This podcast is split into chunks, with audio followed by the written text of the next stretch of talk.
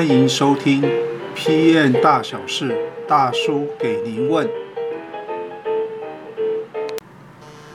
呃，有网友问到哈，有一家不错的公司找我去面试产品经理，可是那个产品我不喜欢，啊、呃，怎么办呢？好，那么针对这个问题，我想呃也是有很多人想要了解的哈。那大叔这边呢，就针对以下四个情况来跟大家做一个回复哈。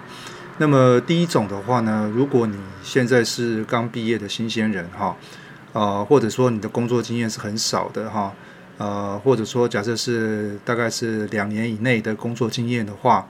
那我会建议了哈，呃，如果你真的想要往产品经理这个角度走的话，那大叔会建议你去啊，因为至少啊，在初期的阶段来讲的话，都是以吸收工作经验为主啦，啊，这是第一种情况，我会建议你去哈。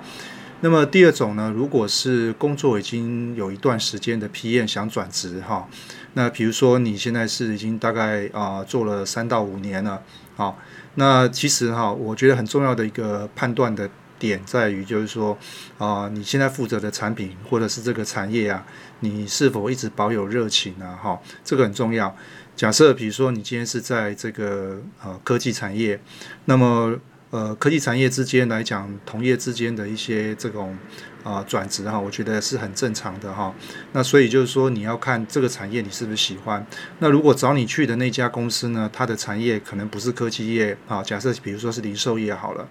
那这时候你就要评估一下了哈，那零售业的产品你是不是真的都非常的了解哈？所以这边你大概可以做一些简单的评估哈。如果你觉得说你想要去接受一些新的挑战，或者说你现在负责的这个产品你觉得啊、已经到达一个顶点了哈，你觉得没有什么太多的一些兴趣的话，那么这个都是你可以做一些评估的选项了哈。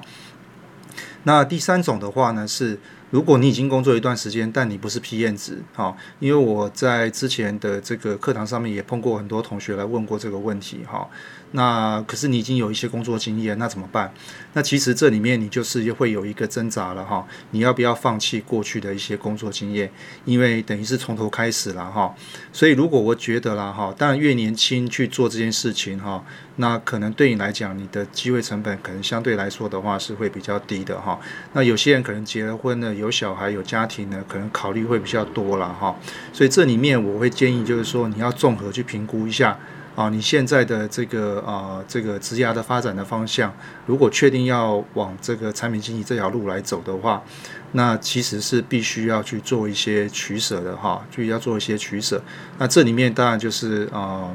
啊，可以跟你的家庭上面来讲去做一些讨论哈，那避免就是说之后可能会造成一些就是说在一开始的时候啊，可能有很多的这个一些问题会发生了哈。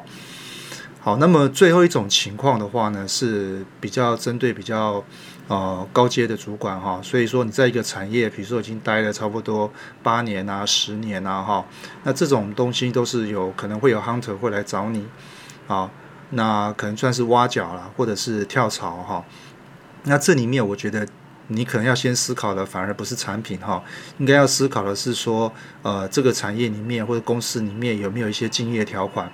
啊，那你是不是有被绑住？哈，那呃，要动的时候呢，可能这个部分先确认一下。那再来就是说，你在一个产业待久了，哈，那就像我刚刚说的，你那个热情是不是还存在？还是说你想要再做一个新的一个挑战？哈。那我们其实看到很多台湾的一些这个呃高阶主管的异动，你有没有发现到说，哎，有人从不同的产业到啊、另外一个新的产业去哈？那国外也是这样的一个做法啊，所以这个就是要去思考看看你要不要去接受这个挑战了哈。当然，整体的薪资跟工作环境，那那这些东西都是要一并去考量的哈。好，那么以上是针对这位网友提出来的问题哈，大概大叔就针对这四个方向来跟大家作为一个回复哈，对吧？如果你喜欢这样的回复方式的话呢，记得订阅我们的 YouTube 的频道哈，按一下小铃铛啊，那之后呢会再跟大家去啊解说相关的一些问题。以上就是今天的回复啊，谢谢大家。